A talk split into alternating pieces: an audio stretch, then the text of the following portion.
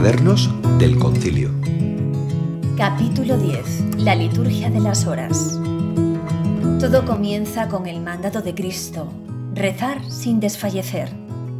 Esta exhortación ha llevado a los cristianos desde los inicios a mantenerse siempre fieles a la oración. A rezar sin desfallecer atrae la liturgia de las horas, también conocida como oficio divino. Así lo recuerda el concilio. El oficio divino desde la antigua tradición cristiana está organizado de tal modo que el curso entero del día y de la noche está consagrado a la alabanza a Dios.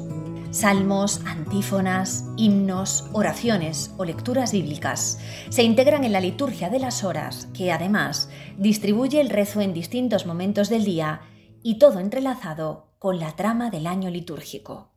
Muchos padres conciliares compartían la convicción de que la liturgia era para el pueblo de Dios.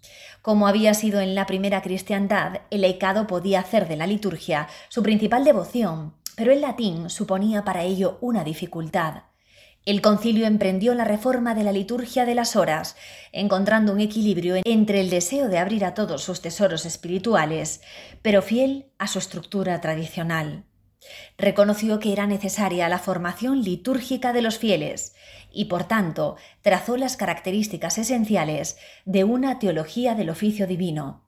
A la vez, y aunque los fieles tuvieran que ser formados en liturgia, era necesario hacerla accesible a una mayoría como oración a la santificación del día, además de alentar su rezo en comunidad y no solo como una devoción personal.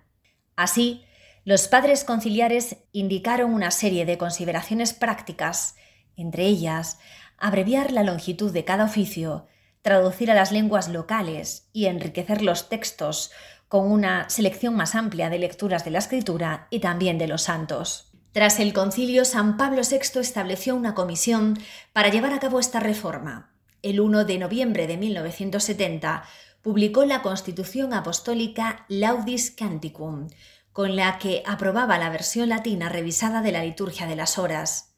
Se publicó al año siguiente. Poco a poco siguieron las traducciones en cada país.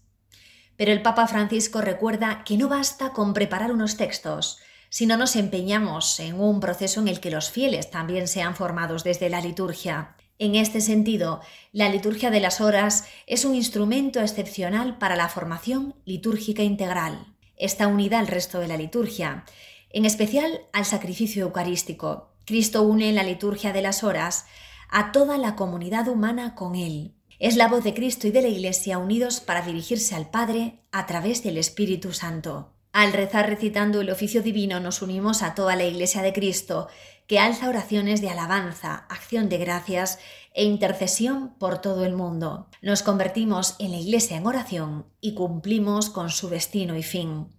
Otro elemento que permite ser formados para la liturgia es comprender su naturaleza como participación en la misión de la Iglesia. La liturgia de las horas, como el año litúrgico, manifiesta el hecho de que Cristo es Señor de la historia y que cada época encuentra su centro y significado en él. Una vez formado para la liturgia, el cristiano está preparado para ser formado desde ella. Los distintos elementos que constituyen el oficio ayudan a formar al cristiano en la manera de rezar de la Iglesia. Por un lado, santifica con la participación y la comunión. Nadie puede hacerse santo sin la acción de la Iglesia y participar en la liturgia de las horas ayuda y forma este sentido de comunidad, con su rezo constante, Cristo forma y transforma en el tiempo a la persona. El encuentro personal con Dios hace más profunda la relación con Él. Además, forma en la comunión dentro de la diversidad, comunión con Dios en Cristo por el poder del Espíritu Santo, con los compañeros de fe unidos por la oración, con otras personas y asambleas esparcidas por el mundo, con los cristianos que se unieron en el pasado a estas mismas oraciones, y con los santos que celebran la alabanza de Dios en la liturgia celestial.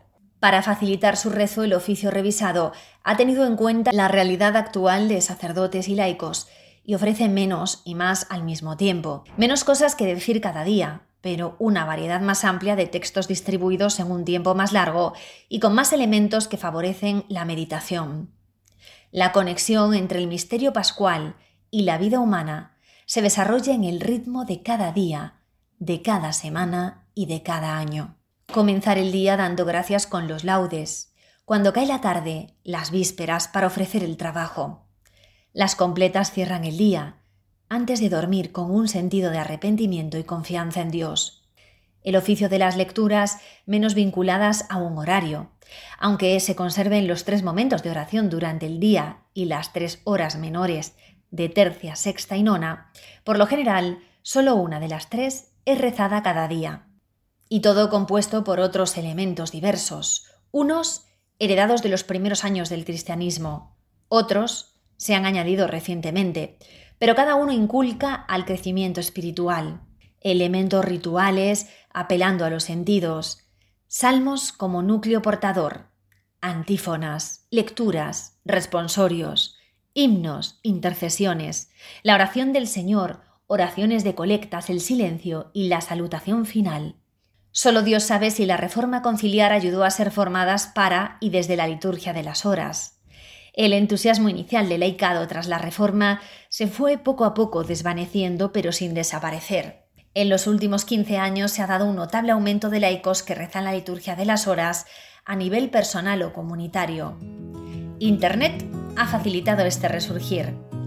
Con la búsqueda laicos rezan la liturgia de las horas, se obtienen millones de páginas con blogs específicos, comunidades en línea y un acceso conveniente y gratuito a los textos actualizados. También ha contribuido la publicación de un único volumen con toda la liturgia, excepto el oficio de las lecturas, que sigue siendo reeditado y vendido. Queda mucho por hacer, pero existe una esperanza bien fundada de que este don del concilio traiga frutos y ayude a ejecutar el deseo del Papa Francisco de que todos los cristianos sean formados para y desde la liturgia para gloria de Dios. Cuadernos del Concilio.